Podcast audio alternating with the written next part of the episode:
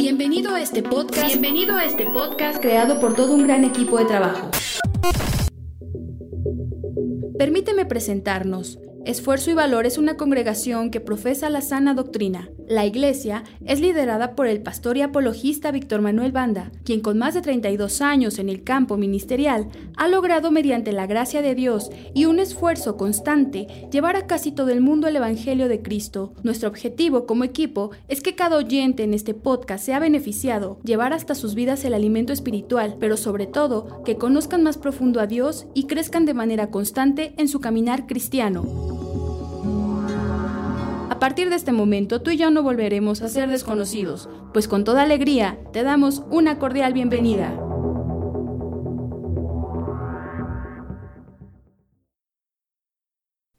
Filipenses 2, versículo 29 y 30.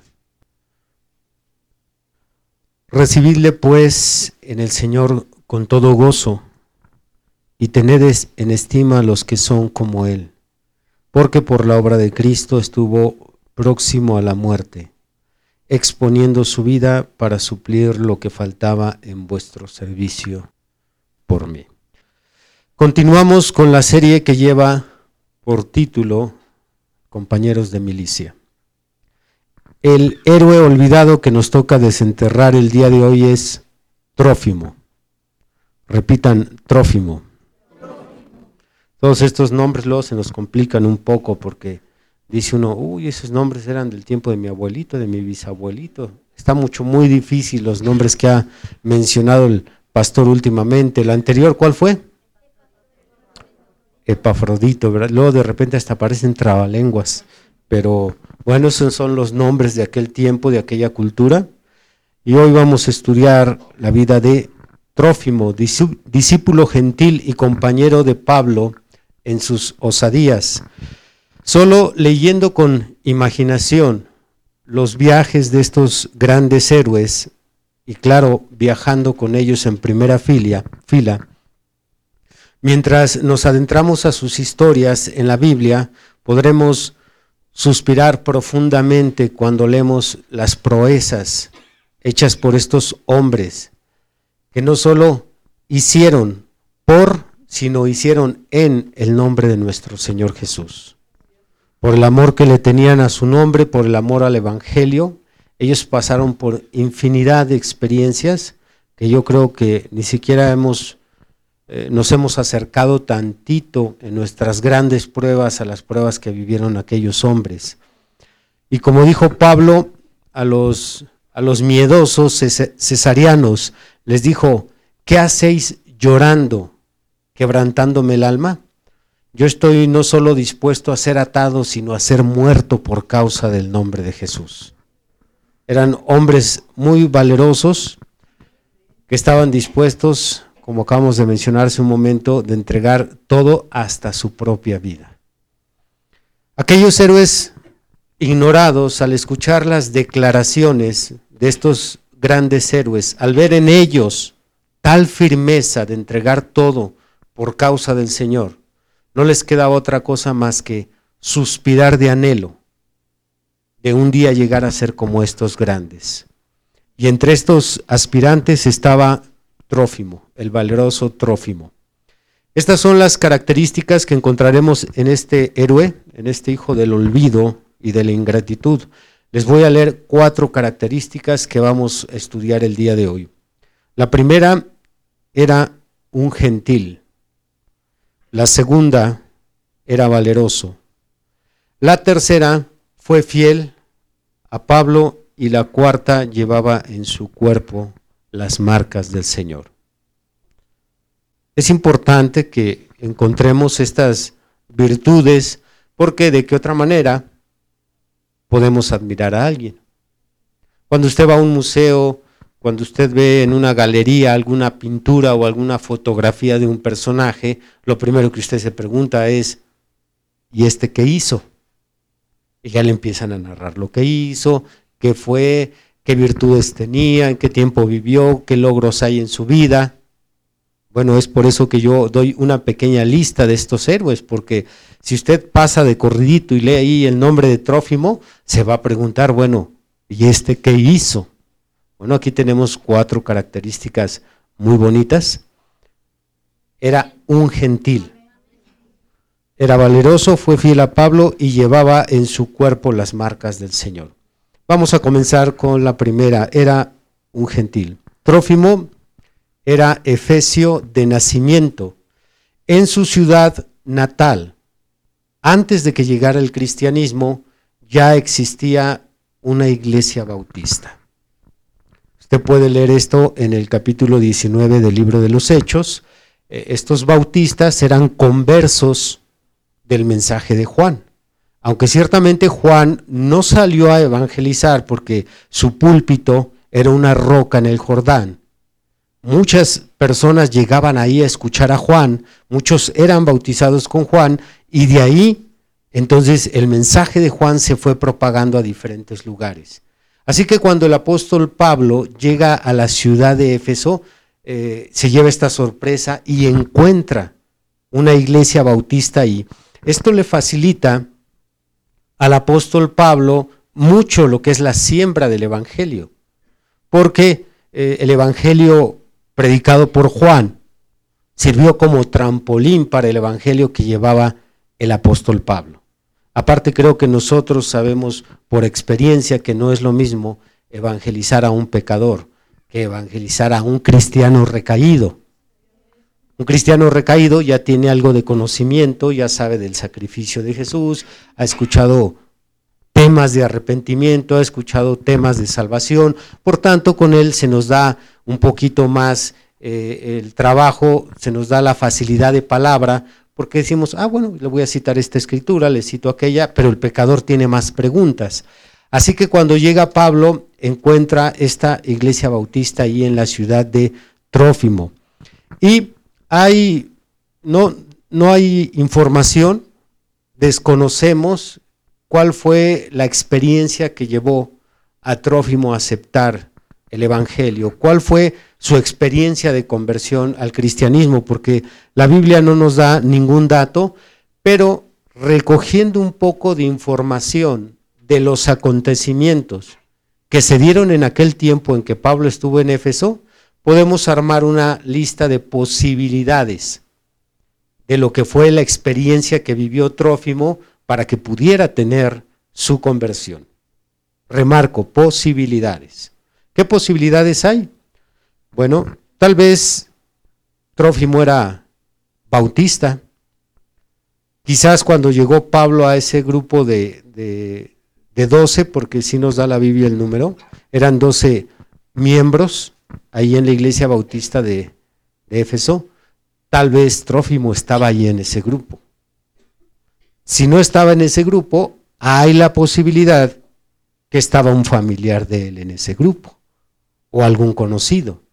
Usted sabe que esta es una forma muy común de que se propague el Evangelio, que, cuando alguien se convierte, los primeros en quien uno pone la vista, los ojos, es en su familia. Le voy a hablar a mi papá, le voy a hablar a mi mamá, luego ya viene la experiencia que la mayoría vivimos del rechazo, la burla, la exclusión de la familia, a veces hasta la exclusión del testamento ahora ya te quedas sin nada, aleluya.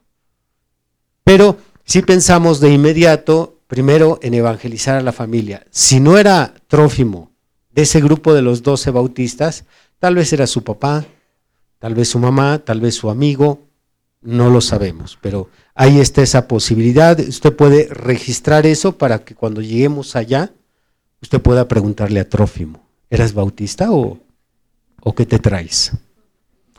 Hay una, una segunda posibilidad.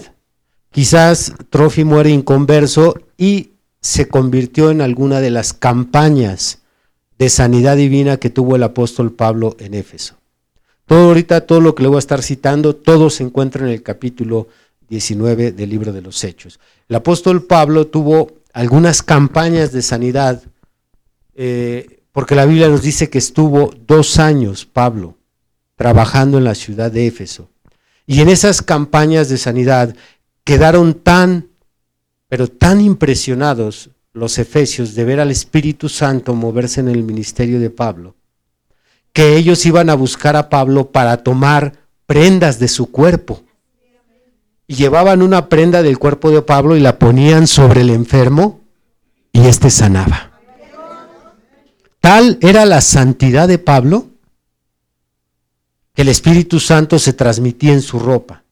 Y dice la Biblia que tomaban paños y delantales de su cuerpo y los ponían sobre los enfermos. ¿Estaría alguna vez Trófimo enfermo? ¿Le pondrían alguna prenda? ¿Su mamá estaría enferma? Trófimo estuvo sentado en una campaña donde veía levantarse a los cojos y oír a los sordos. Es una posibilidad. Hay una tercera posibilidad por la cual Trófimo se haya convertido. Él como inconverso quizás vio a aquellos magos que tenían el control de la ciudad de Éfeso, los vio convertirse y entregar su vida a Cristo en una campaña de Pablo, donde Pablo predicó de tal forma el arrepentimiento que convenció a los brujos de renunciar al reino de las tinieblas y podemos ver bíblicamente que fue una conversión real, ya que no solo tomaron la decisión, sino que fueron a destruir las evidencias de que le servían al diablo, fueron por sus libros. Y eran libros muy caros, ¿eh? Porque la Biblia nos dice la, la cantidad, cuando sumaron la cantidad de aquellos libros, a cuánto ascendía el costo aquellos libros. Pero usted sabe que cuando Cristo nos flecha, todo lo demás pierde su valor. Cuando Cristo te flecha y, tenías ahí, acababas de comprar apenas tu disco de, o tu película que te salió bien cara. Y, y, eso no, para ti no fue valeroso o de valor. Tú dijiste, no, esto no es nada en comparación con el llamamiento que siento en mi corazón. Y lo destruiste. Destruiste tus revistas, destruiste todo aquello que empezaste a, detectar que estaba mal a los ojos de Dios, todo eso lo destruiste. Pero vea cuando, cuando perdemos ese amor por el Señor y Él nos habla de nuestro pecado, ahí estamos batallando en la mente, pero vale tanto, ¿cómo lo voy a romper? Pues estos brujos tuvieron una conversión real que fueron a destruir todos sus libros.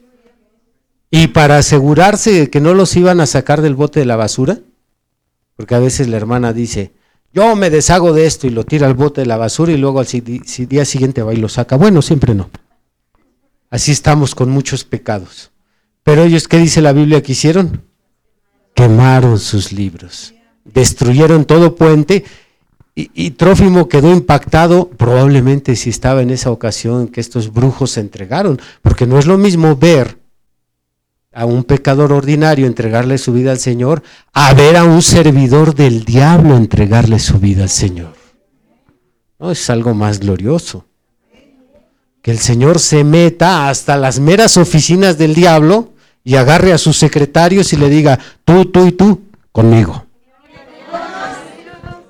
Entonces Trófimo al ver eso quedó impactado, dijo, wow, este sí es un Dios verdadero y probablemente allí le entregó su vida al Señor. Hay estas tres posibilidades, usted analícelas, reténgalas para que cuando llegue allá, ya di la verdad, trofeo. ¿Cómo viniste a los pies del Señor?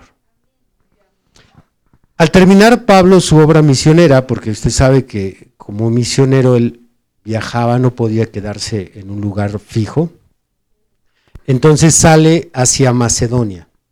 Pero junto con el apóstol Pablo, de ahí de Éfeso, sale Trófimo, sale Sópater, sale Aristarco, sale Segundo, sale Gallo, sale Timoteo y sale el dormilón de Tíquico. Todos estos salieron de ahí. No sé si todos tuvieron ahí su conversión, pero mínimo Trófimo sale de Éfeso en esa ocasión en que Pablo estuvo ahí, porque Ahí en ese pasaje donde Pablo llega a evangelizar esta ciudad, ahí es la primera ocasión que aparece en toda la Biblia el nombre de Trófimo. Número dos, era valeroso. Lo sabemos porque poco antes de que el apóstol Pablo saliera de la ciudad de Éfeso, hubo un alboroto ahí en la ciudad. Un alboroto del tamaño de un levantamiento civil. ¿Cuántos lo han leído? Dese una idea, toda la ciudad se aglutinó en el teatro. Era una situación que estaba incluso fuera del control de las autoridades. Un hombre que estaba por dentro enardecido de odio contra el apóstol Pablo, empezó a alborotar primero a los comerciantes. Y si usted no sabe lo, lo, que pasa cuando se alborota a los comerciantes, es que no ha visto eh, las noticias de lo que pasa luego aquí en la Ciudad de México, en el Zócalo, cuando se reúnen todos los comerciantes y bloquean las calles y toman el control de las avenidas o del Palacio Municipal. Entonces fue tan fuerte esta situación porque Demetrio, el platero, el, constructor de ídolos, estaba enojado con el apóstol Pablo y empezó a, juntar a las personas y a convencerlos de que este hombre era un peligro. Y empezó a mezclar la, cuestión de la religión y entonces cuando se junta toda la ciudad, atrapan a dos cristianos que andaban tranquilamente caminando allí en, en Éfeso, Aristarco y Gallo. En medio de la multitud los empezaron a golpear brutalmente, pero a quien querían era a este el apóstol Pablo. Y como Pablo tenía los pantalones bien fajados y era un hombre extremadamente valeroso, quiso salir de inmediato porque él sabía que los hermanos estaban allá, pero la Biblia dice que los otros hermanos no lo dejaron.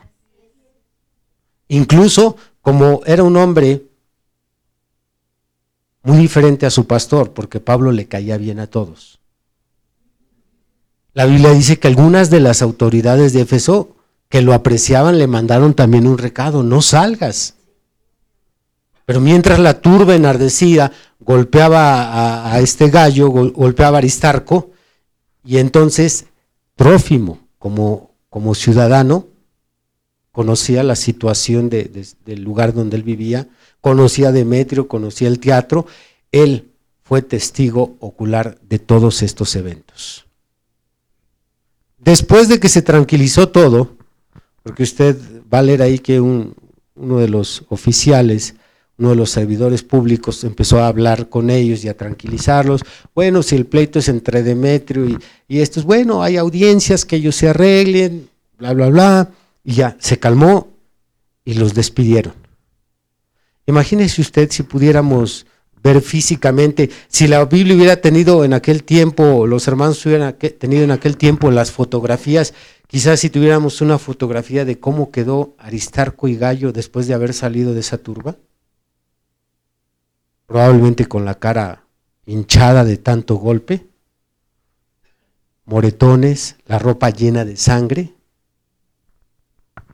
y luego a esto le sumamos el testimonio de ellos.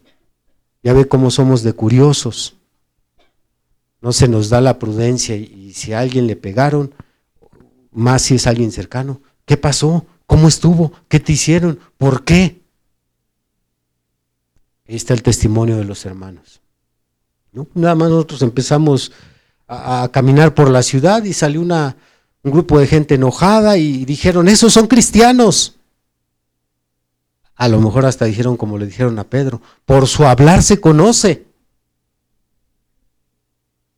Entonces los, nos prendieron, nos empezaron a golpear, querían a Pablo y después de dar su testimonio y después de ver su condición, eso era suficiente para que los discípulos miedosos renunciaran. Eso era suficiente. Piense nada más en lo que nosotros hemos pasado aquí en la colonia como cristianos.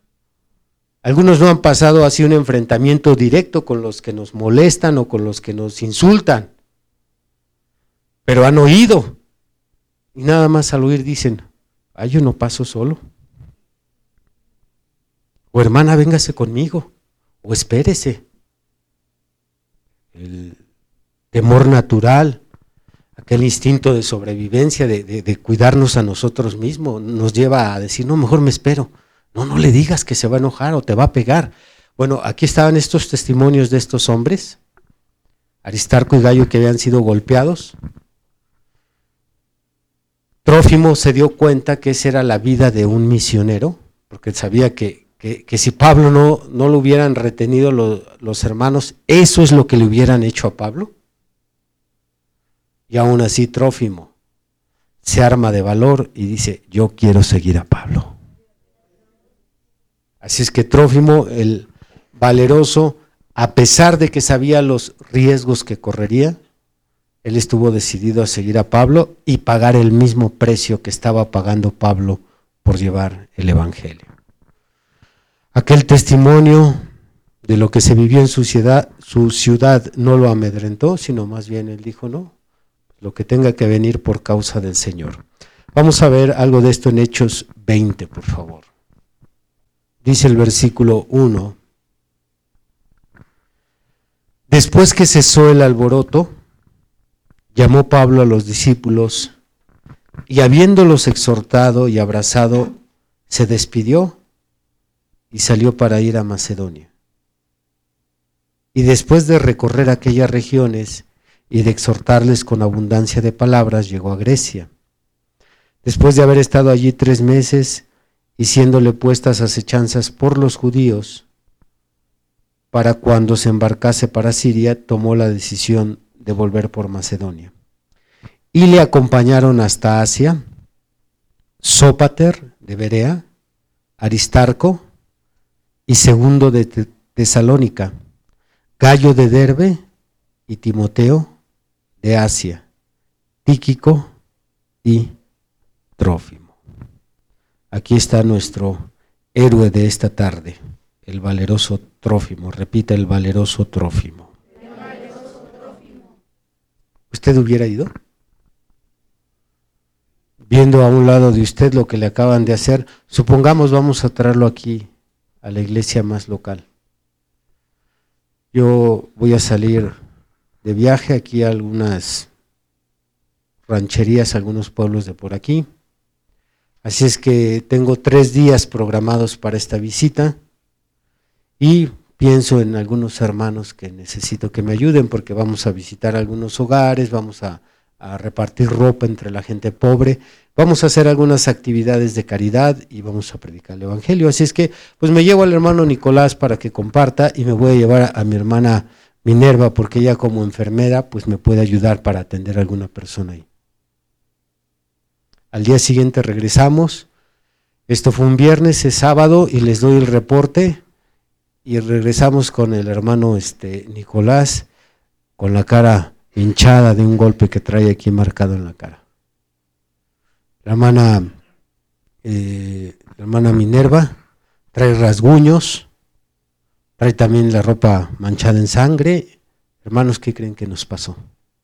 Esta gente se puso agresiva, ya ven cómo es la gente de pueblo, extremadamente religiosa, y cuando les toca a uno sus tradiciones se altera.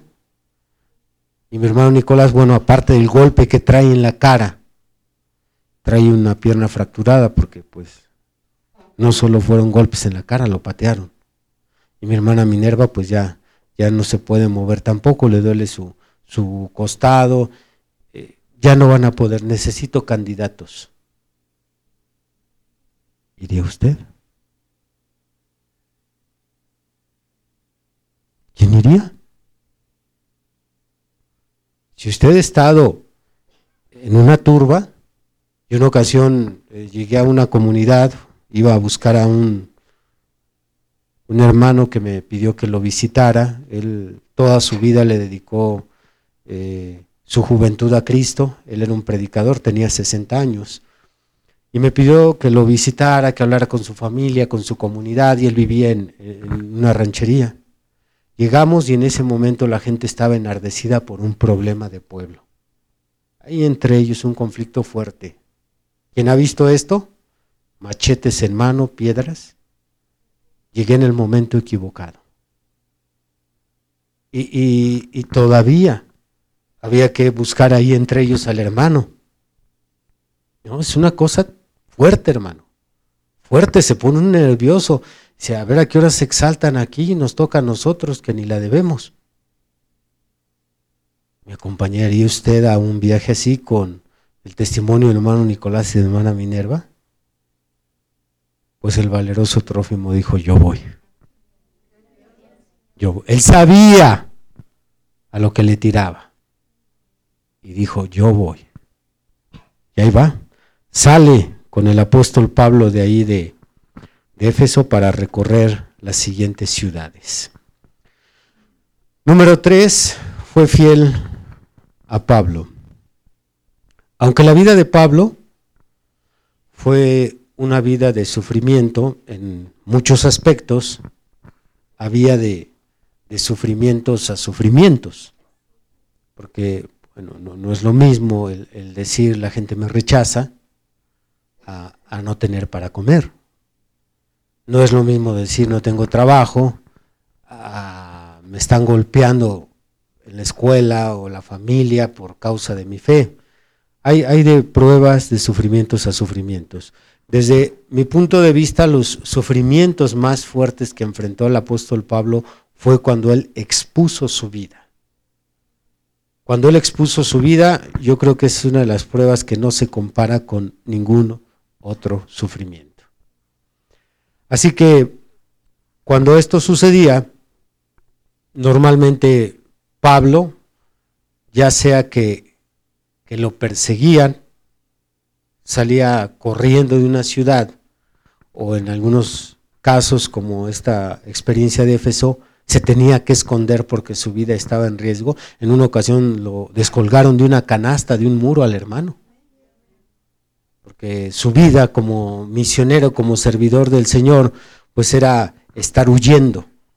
Por causa del Evangelio, en incontables veces el apóstol expuso su vida ya sea que se escondiera, ya sea que corriera, ya sea que eh, se tapara, no sé, por tantas que tuvo que pasar el hermano. Pues por todas esas experiencias, aún así, Trófimo se mantuvo fiel a Pablo. Eh, eh, en el estudio anterior analizamos de aquel cobarde que huyó. ¿Quién fue? Juan Marcos. Pero ya entendimos por qué. Porque no, no, no es un paseo de vacaciones. Estamos hablando de persecuciones, hambre, frío, desprecio, y ahora esto le sumamos exponer su vida, estar a, a la orilla de la muerte. ¿Alguien ha estado cerca de la muerte? Bueno, tenemos dos, tres manos. Quien ha tenido a, alguien con, un arma enfurecido contra usted, quizás pudiera darse una idea. Y eso darse una idea, porque el hermano no, no solo fue amenazado. El apóstol Pablo en sus muchas experiencias que vivió, él cuando caía en manos de los judíos, que, es una de las cosas más tremendas que le puede pasar a un cristiano, caer en manos de un judío enardecido, entonces, eh, el hermano en diferentes ocasiones expuso su vida en unas con golpes, en otras ocasiones con armas, eh, pero pienso que una de las más fuertes es cuando es una turba que lo rodea a uno porque le llegan golpes de todas partes. Así es que vamos a ver cómo nos dice la Biblia que él vivió una de las experiencias más tremendas en Jerusalén. Abra usted Hechos capítulo 21. Probablemente esta escritura que vamos a leer sea esté entre las más fuertes que haya vivido el apóstol Pablo, porque si usted recuerda, si ya ubicó esta experiencia, usted recordará que, que en esta experiencia hubieran vuelto a matar al apóstol Pablo, a no ser porque las autoridades llegaron y le, les arrebataron aquella turba a Pablo de las manos. Pero si otro poquito se tardan y matan al hermano a golpes. Creo que todavía eso es más fuerte que lo maten a uno de un balazo o con un cuchillo, porque, bueno, es una muerte más rápida. Pero mientras están golpeando, mientras la sangre se te está escurriendo, estás sintiendo el dolor y el miedo. Pero como llegaron las autoridades y le, le quitaron a Pablo, Trófimo estaba ahí, porque Trófimo también vio esta situación, ya que andaba en la ciudad con Pablo, eso fue en Jerusalén, andaba con Pablo caminando, y, bueno, la Biblia ya no nos dice, pero ahorita voy a, a, mencionar algo donde es probable que también le haya tocado a Trófimo algo de esta golpiza. Hechos 21, 27 al 34. Pero cuando estaban para cumplirse los siete días, unos judíos de Asia, al verle en el templo, refiriéndose a, este, perdón, a Pablo, pero cuando estaban para cumplirse los siete días, unos judíos de Asia, al verle en el templo, alborotaron a toda la multitud y le echaron mano a Pablo, dando voces, varones israelitas, ayudad, este es el hombre que por todas partes enseña a todos contra el pueblo, la ley y este lugar.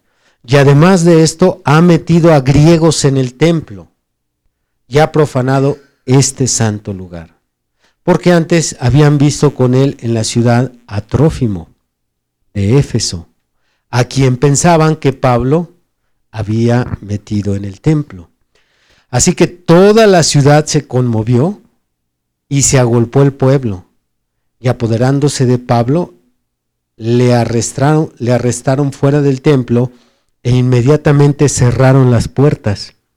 Y procurando ellos matarle, se le avisó al tribuno de la compañía que toda la ciudad de Jerusalén estaba alborotada. Este, tomando luego soldados y centuriones, corrió a ellos, y cuando ellos vieron al tribuno y a los soldados, dejaron de golpear a Pablo. Entonces llegando el tribuno le prendió y le mandó atar con dos cadenas y preguntó quién era y qué había hecho. Pero entre la multitud unos gritaban una cosa y otros otra, y como no podía entender nada de cierto a causa del alboroto, le mandó llevar a la fortaleza.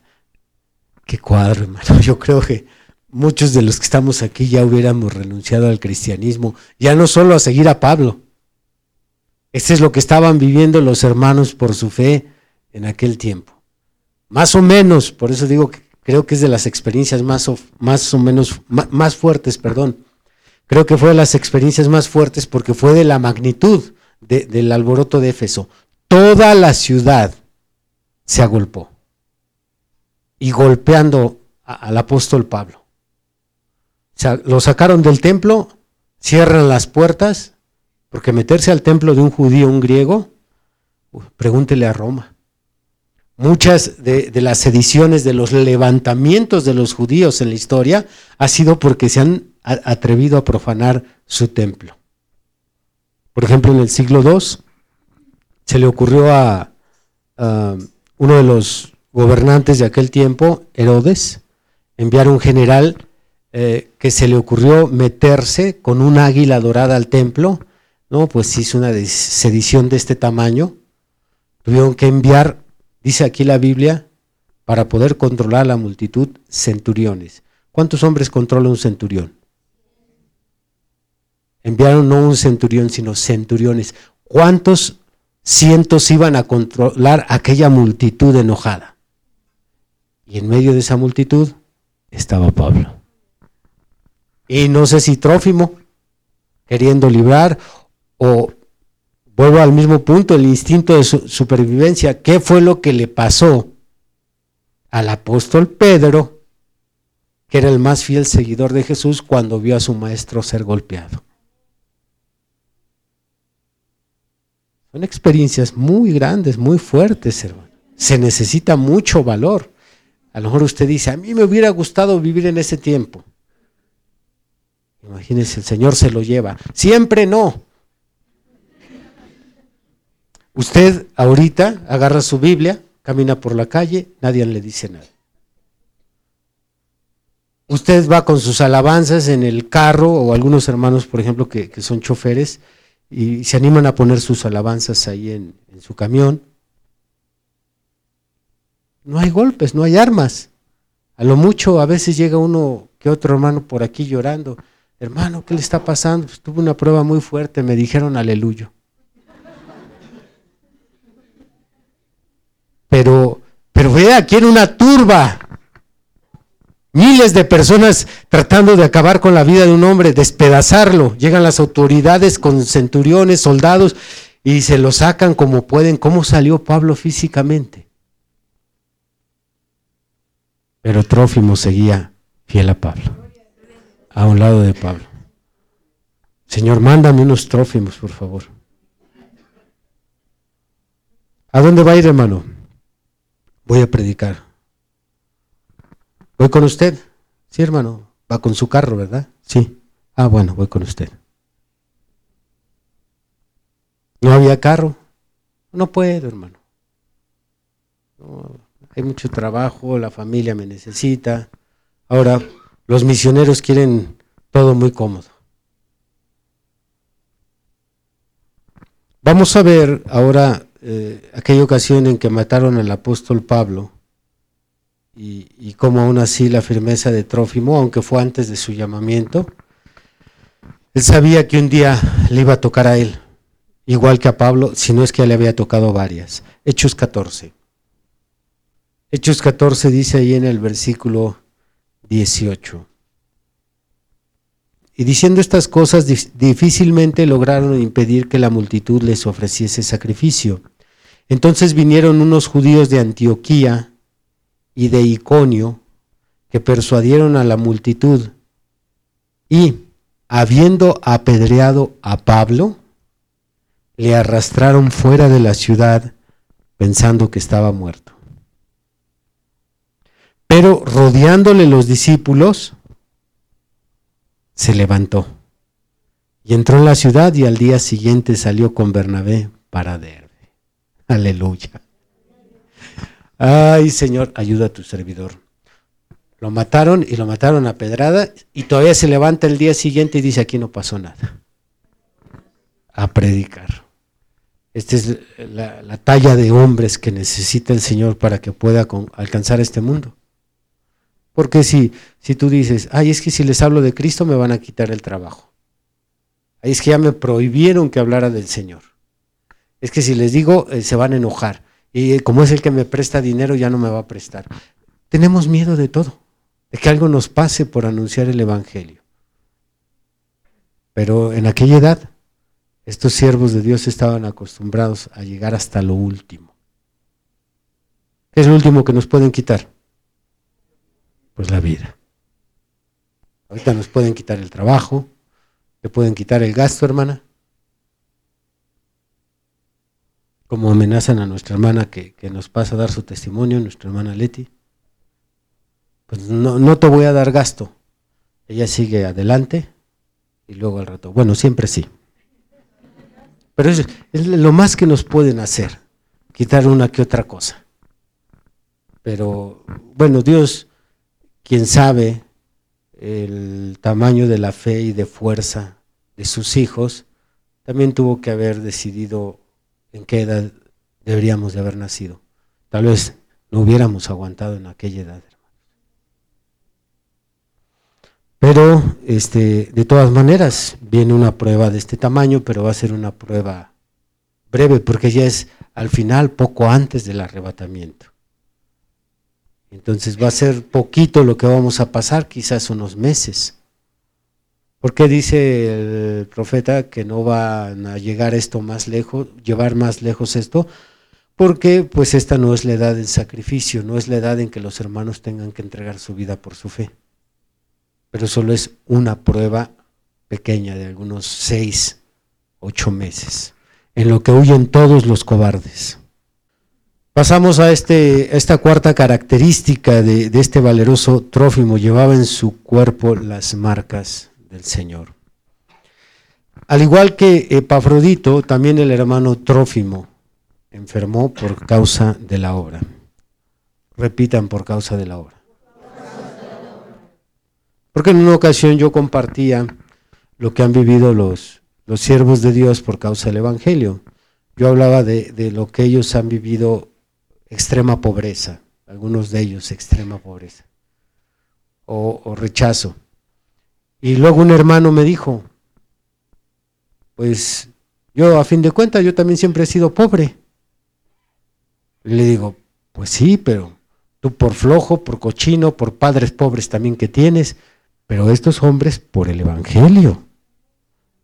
Hay que hacer una distinción clara que no es lo mismo que yo me enferme a que me enferme por el Evangelio. A que nadie me quiera. bueno, eso no tiene nada que admirarse. Que a estos cristianos nadie los quería, a mí tampoco nadie me quiere, pero a ti no te quieren porque caes mal y por sinvergüenza. O sea, hay otras causas por las que no te quieren. Dile al de al lado, ahí te hablan. Entonces, hay que siempre subrayar esa parte por el Evangelio. Si es por el Evangelio, si no tengo que comer por el Evangelio, de aquello hay que gloriarnos. Si vivo en la pobreza por ser cristiano, ¿por qué? Es que no agarro aquel trabajo ni agarro aquel trabajo, ¿por qué? Porque quieren que robe, quieren que mienta o, quieren que deje mis cultos, no. Entonces, eso es, cuando es por el Evangelio, eso es lo que se admira. Y Trófimo, al igual que Epafrodito, enfermó por causa de la obra. Si el cabecilla del grupo era aprendido, normalmente los que andaban con el cabecilla también eran aprendidos. Esto es una regla muy sencilla de, de, entender. Entonces, entendiendo esta regla, podemos suponer, sin temor a equivocarnos, que Trófimo tanto fue golpeado como lo fue Pablo, y que fue encarcelado como lo fue Pablo. Y porque yo no creo que, cuando agarraban a, Pablo, yo no creo que Trófimo nada más se hiciera un lado y ahí está, por allá va, agárrenlo. Yo, yo no creo que fue así. También lo tuvieron que agarrar a él. Agarraron al Señor y no querían agarrar a los otros once, pero le corrieron.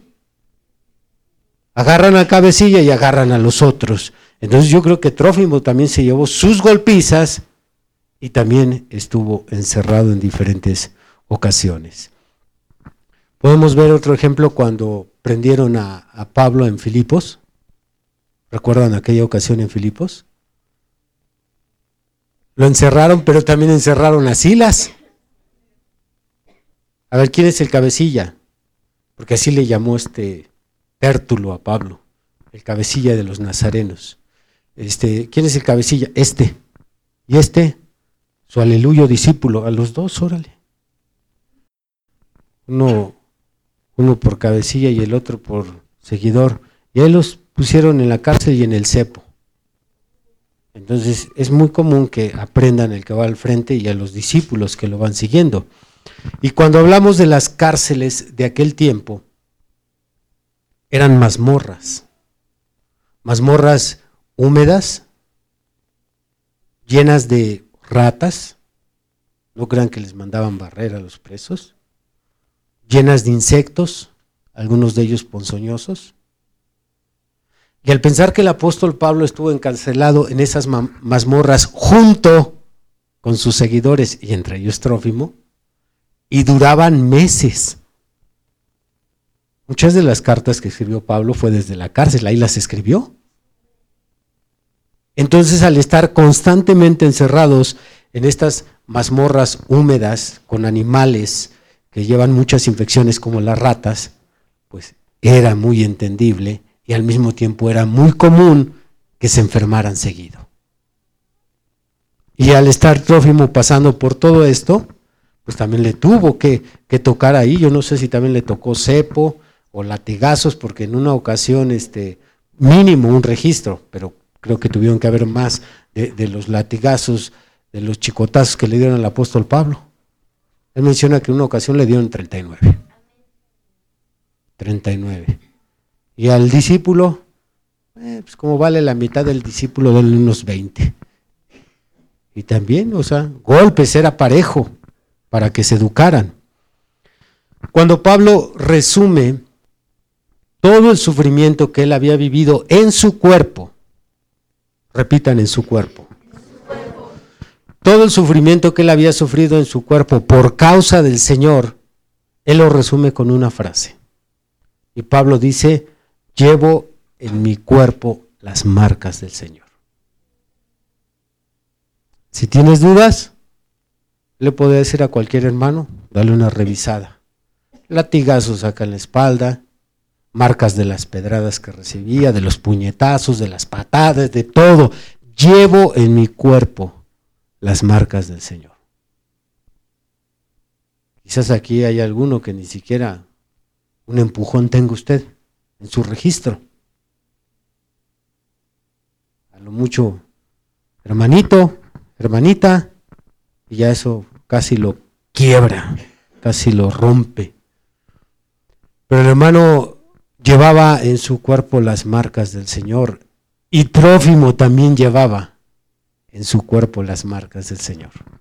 Porque si lo golpearon igual que a Pablo en esas turbas que ya leímos y lo encarcelaron igual que a Pablo, la Biblia sí nos da un dato de que Trófimo, al igual que Pafrodito, se enfermó en una, en una ocasión.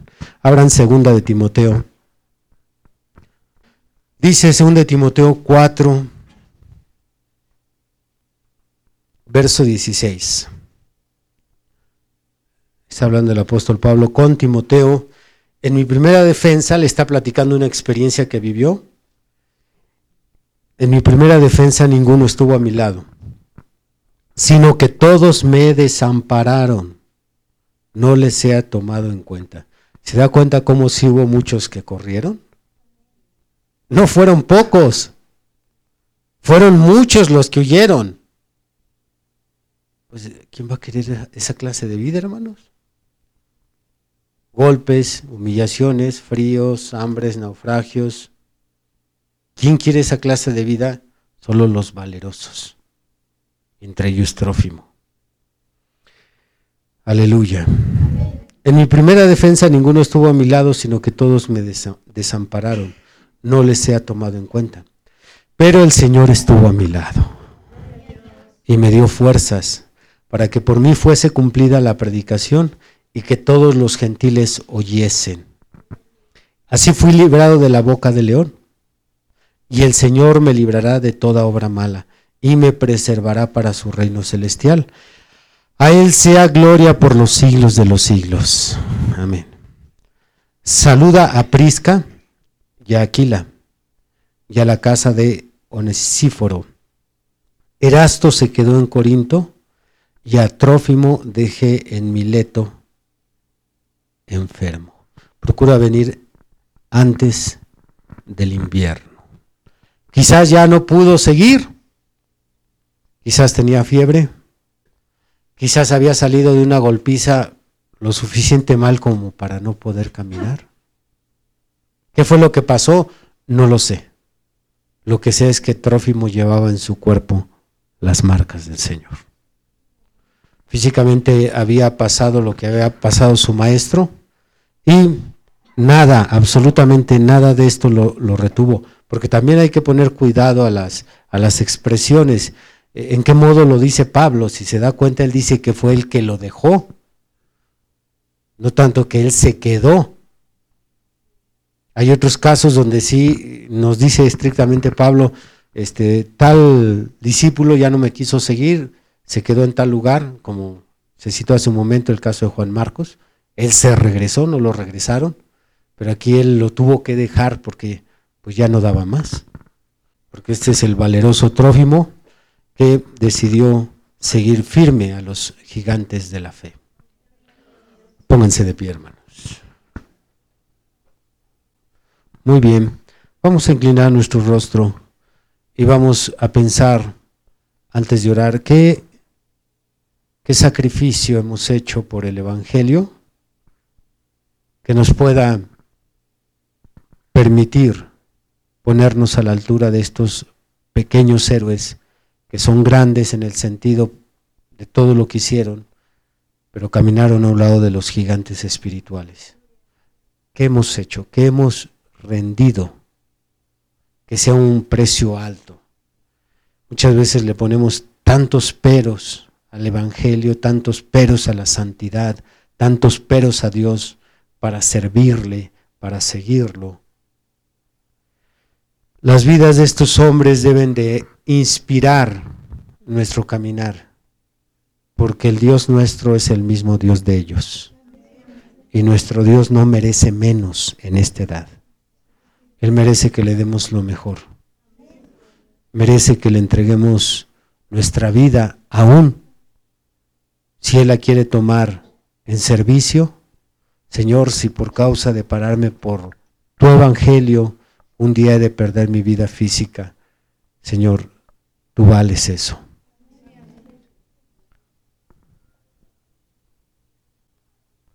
Tendré el valor de hacer a un lado su trabajo para servirle al Señor.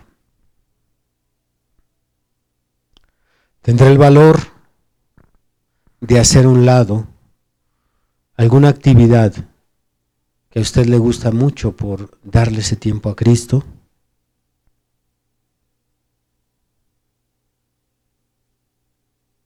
¿O sigue siendo el trabajo, el dinero, sus diversiones, su familia?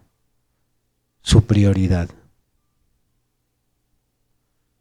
Los temas que escuchamos precisamente son con el propósito de que analicemos nuestra vida a la luz de la enseñanza, que nos paremos frente al espejo de la palabra y que digamos, ¿qué voy a hacer con la enseñanza que he recibido el día de hoy? Señor, Inspira nuestras vidas, no permitas que la Biblia sea solo un libro histórico para nosotros, más bien permite que sea un modelo de vivir. Inspira nuestras vidas, Jesús. Permite, Señor, que el, tema de hoy, el estudio de hoy nos lleve a tomar decisiones radicales y que podamos, Señor, aspirar, tal vez ya no ser como Pablo, creo que está muy alto para nosotros. Pero sí podemos llegar a ser un día como Trófimo, Señor. Gracias, Señor, por la vida de este siervo tuyo. Gracias por el alimento. Gracias por tu unción, porque sin tu unción hubiera sido posible que el mensaje llegase profundamente a nuestros corazones. Gracias, Señor, por tus bondades. A ti toda honra y gloria, alabanza y honor por siempre. En el nombre del Señor Jesucristo. Amén. Has escuchado el día de hoy una predicación del ministro Víctor Manuel Banda. Vaya mensaje, ¿verdad? Agradecemos tu compañía en este episodio. No olvides compartir con tus amigos esta bendición. Además podrás escuchar predicaciones exclusivas en nuestra cuenta de Patreon, donde nos encuentras como Esfuerzo y Valor. También podrás revisar mucho de nuestro material en las redes sociales, donde nos encontramos como Esfuerzo y Valor. Por supuesto, síguenos en esta plataforma y no te pierdas de más contenido. Nos volvemos a escuchar pronto. Hasta luego.